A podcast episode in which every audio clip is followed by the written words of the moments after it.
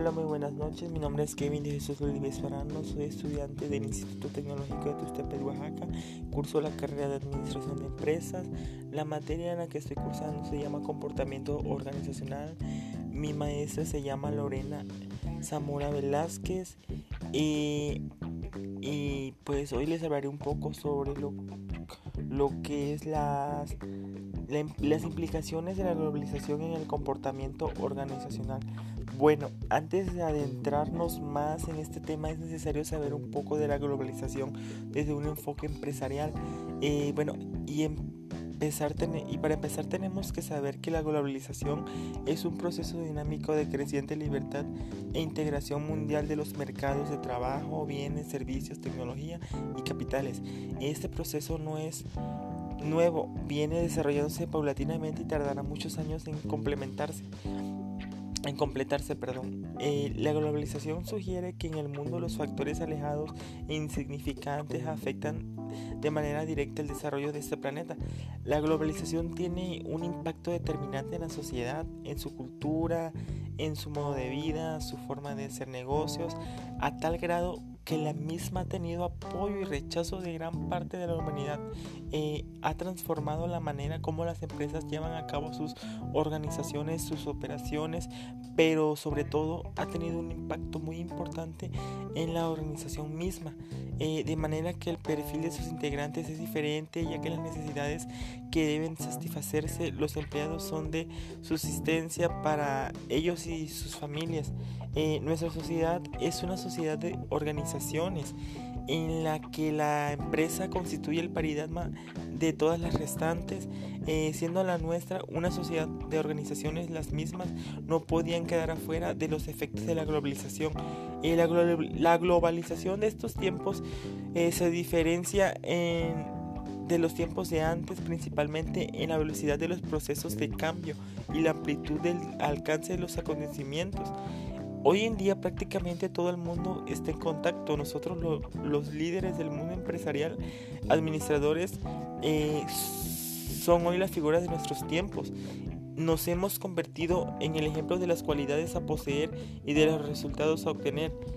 Mm, hoy en día las empresas deben de pensar en grandes porque prácticamente este inaudito seguir pensando en ser el mejor de una cuadra o un pueblo.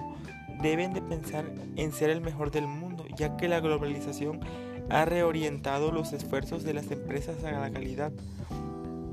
Eh, bueno, a lo que voy, en el mundo actual las sociedades buscan obtener los mayores beneficios posibles de la apertura comercial, la cual los va envolviendo, involucrando de manera inevitable, dejando en desventaja a aquellos que no se unen a dicho entorno. Esto significa que, que quienes la aceptan ven oportunidades de negocio, de expansión, de dominio, crecimiento y riqueza, y quienes la rechazan ven las pérdidas de valores, de cultura y la amenaza de competir en desventaja con las grandes potencias. Debido a la globalización, o como algunos la llaman, el mundo sin fronteras o el mundo de la geografía. Eh, las empresas de hoy en día tienen que competir con las mejores empresas del mundo, independientemente de la ubicación y de donde se opere. El empresario del siglo XXI ha de saberse manejar entre la expansión de globalizadora de los mercados y la contracción de especialistas de sus servicios o productos, pero también por otro lado ha de lograr una síntesis entre las este, vertientes humanas y tecnocrática de empresas. Además, el empresario que no consiga la, subordina, la, subordinación de la competencia a la colaboración no alcanzará a mantener a flote su organización, cuya cohesión se observa cada vez más atacada. Eh, la globalización tiene un impacto determinante en la sociedad, en su cultura, en su forma, en su modo de vida, en su forma de hacer negocios, a tal grado que la misma ha tenido apoyo y rechazo de gran parte de la humanidad. Quienes las aceptan, pues como decía yo, ven, ven este, oportunidades en, en su negocio, en todo ese tipo de cosas, en crecimientos, en sus riquezas y bueno, pues este cabe destacar la necesidad de instituir un eficiente control internacional de la economía global y de una de las reglas de juegos más justas, porque las existentes favorecen a los países más poderosos que se protegen por los medios más retorcidos, practicando un neoprotecismo incluso en nombre del mercado y es que en realidad la globalización no es solo reducida e imperfecta, sino que en muchas ocasiones está amañada, está amañada este, en favor de determinados intereses hegemónicos. Bueno, las naciones, las sociedades, las organizaciones y los individuos deben estar preparados para los cambios mundiales que están sucediendo. El proceso de adaptación no es fácil y menos la aceptación de una nueva cultura que en la mayoría de los casos es vista como capitalista, impuesta y que viene a sustituir los valores y, cultura actuales. Preparar a cualquier empresa para competir en el siglo XXI no será fácil. El camino rara vez lo es, pero al hacer cambios ahora, al colocar a la organización de modo que pueda operar este, como una sola identidad, entidad integrada en todo el mundo, al hacerla más esbelta, más rápida, más enfocada al cliente, impulsada por productos eh, innovador y productiva, creemos que estamos preparados no solo para sobrevivir en la en la sacudida global, sino para prosperar y crecer en el siglo XXI. ¿no? Bueno, ya no es posible detener la, la globalización, sus impactos y sus consecuencias más importantes están por venir. Este, nos veremos afectados en aspectos vitales como son la economía, la actividad colectiva, eh, lo que es la cultura, la tecnología, la ecología, entre otras. Este, en otras palabras, estamos viviendo hoy para el futuro una nueva realidad llamada globalización. La manera de enfrentarla con el éxito de es formando una cultura de adaptación a la realidad global basada en la ética eh, y los valores individuales, sociales y organizacionales. Una de las estrategias adoptadas es la de fortalecer la cultura organizacional eh, en esas empresas la cultura regula el comportamiento hacia el éxito. Los retos de la cultura ante la globalización no son mantener la entidad de cada nación, lograr una reafirmación de los valores y principios, y principios culturales, mm, aceptar la convivencia multicultural dentro de una organización o nación. Eh, un claro ejemplo del nivel de la expansión internacional es la de la empresa Coca-Cola pues la cual ha llegado a todos los puntos del planeta. Es una de sus grandes una de sus grandes cualidades es la fuerza de su marca y su fortaleza competitiva.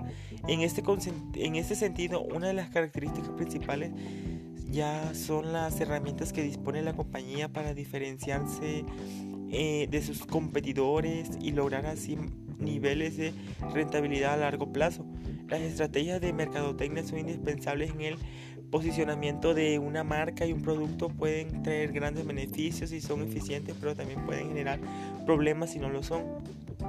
Este, bueno, hablaré sobre la integración de un modelo de comportamiento organizacional emergente.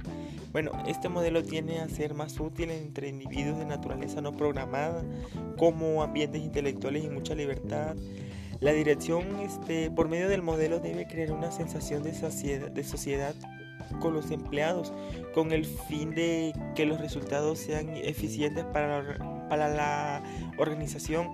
Los gerentes harán aportaciones a las metas globales y en consecuencia los empleados. Este modelo considera la retroalimentación siendo este punto esencial para el desarrollo y corrección de habilidades personales y laborales. Eh, las características principales son el trabajo en equipo, la autodisciplina, la responsabilidad guiada por el establecimiento de normas que ayuden a crecer y alcanzar las cosas que el individuo es capaz de realizar. Eh, porque por lo que la respuesta que se busca en los empleados es un alto desempeño, competitividad y responsabilidad en la organización.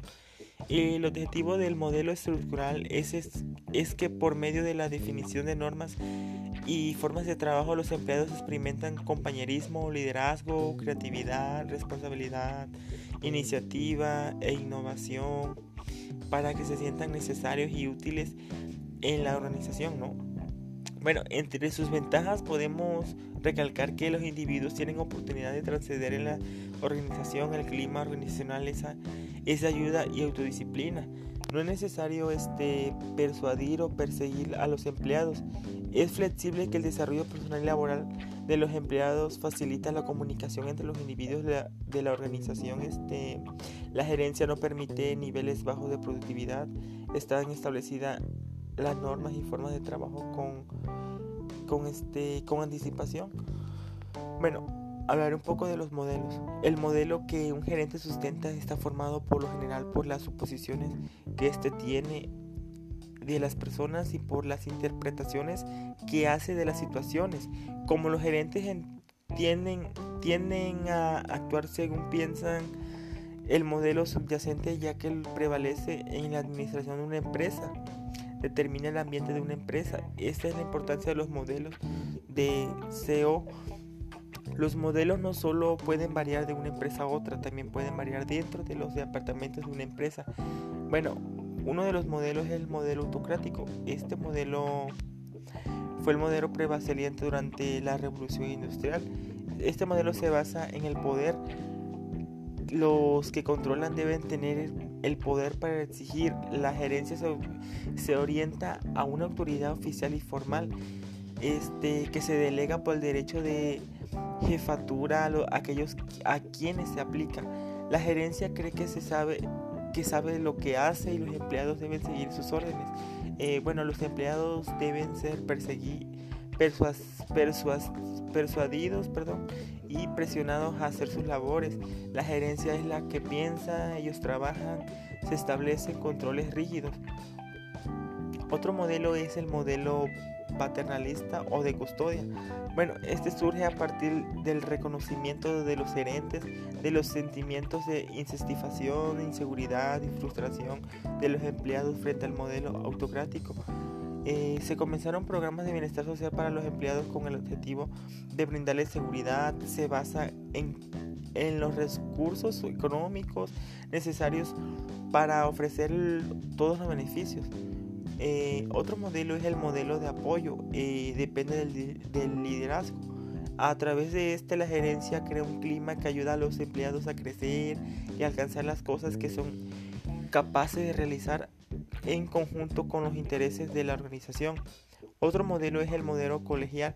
Este, este modelo tiene tiende a ser más, más útil en trabajos de naturaleza no programada, ambientes intelectual, intelectuales perdón, y mucha libertad.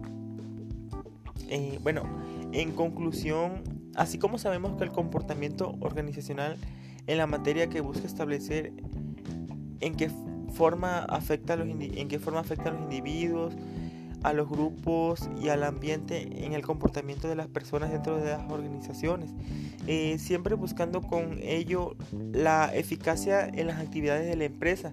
Y la globalización es la integración de diversas sociedades internacionales en un único mercado capitalista mundial.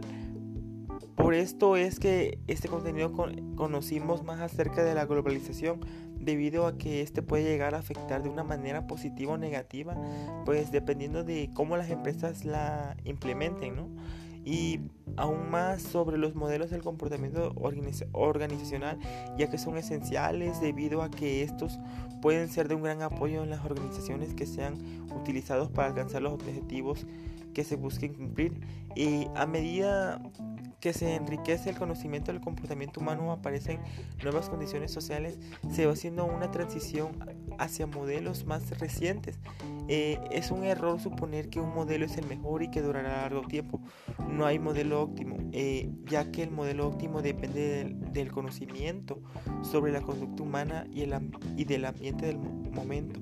O sea, eh, el desafío de los gerentes es identificar el modelo que están usando y evaluar su eficiencia. tienen dos tareas, adquirir un nuevo conjunto de valores al evolucionar los modelos y aprender y aplicar las habilidades, las habilidades conductuales que concuerden con sus valores. Bueno, eso es todo lo que tengo que decir y pues muchas gracias por su atención.